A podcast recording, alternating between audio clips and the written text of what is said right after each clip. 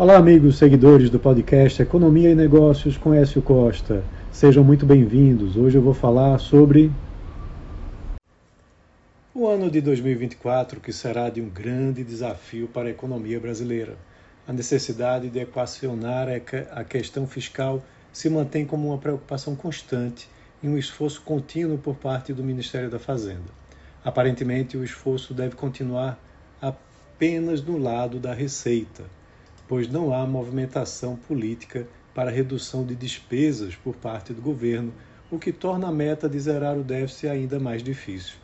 A reforma tributária que foi aprovada trará mudanças profundas na estrutura produtiva brasileira e continuará sendo tema de inúmeras discussões ao longo de 2024.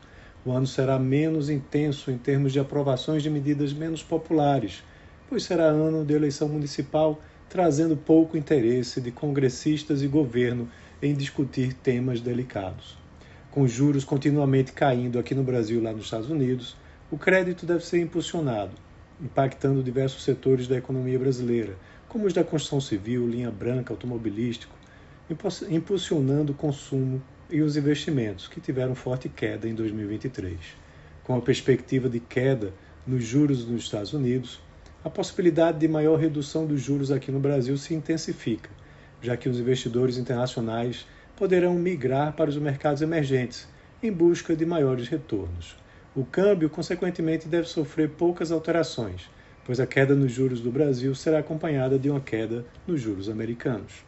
O comércio exterior deve continuar se beneficiando do ótimo desempenho que o agronegócio vem apresentando nas últimas décadas com ganhos expressivos de competitividade.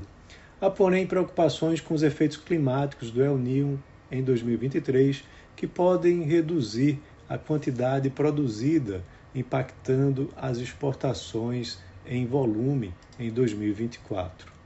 A preocupação também se repete com relação ao preço das commodities.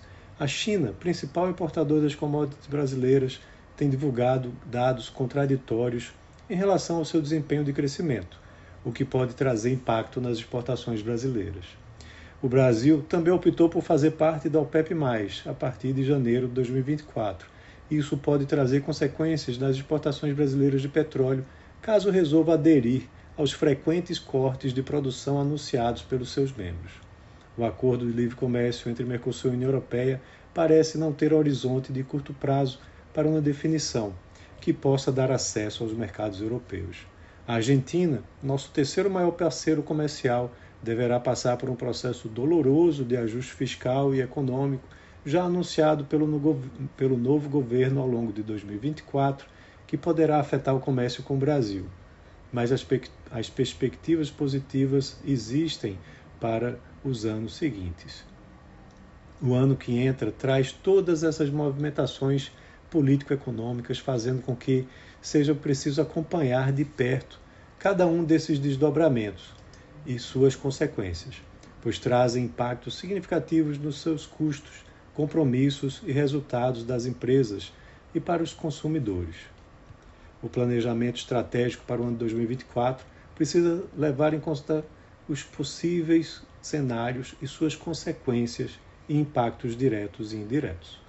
Então é isso, um abraço a todos e até a próxima.